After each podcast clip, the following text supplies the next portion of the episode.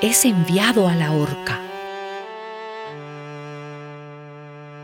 Asuero se levantó lleno de ira y abandonando la sala donde estaban celebrando el banquete, salió al jardín del palacio. Pero Amán, al darse cuenta de que el rey había decidido condenarlo a muerte, se quedó en la sala para rogar a la reina Esther que le salvara la vida. Cuando el rey volvió del jardín, vio a Amán de rodillas junto al diván en que estaba recostada Esther y exclamó, ¿acaso quieres también deshonrar a la reina en mi presencia y en mi propia casa?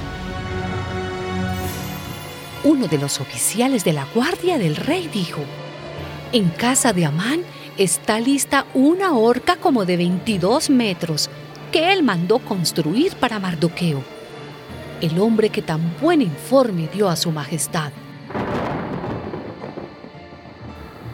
Pues cuélguenlo en ella, ordenó el rey.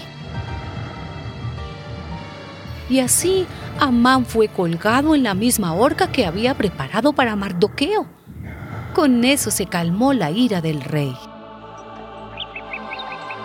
Aquel mismo día, el rey Asuero regaló a la reina Esther la casa de Amán, enemigo de los judíos, y Mardoqueo se presentó ante el rey, pues ya Esther le había dicho que Mardoqueo era su primo. Entonces el rey se quitó el anillo que había recobrado de Amán y se lo dio a Mardoqueo.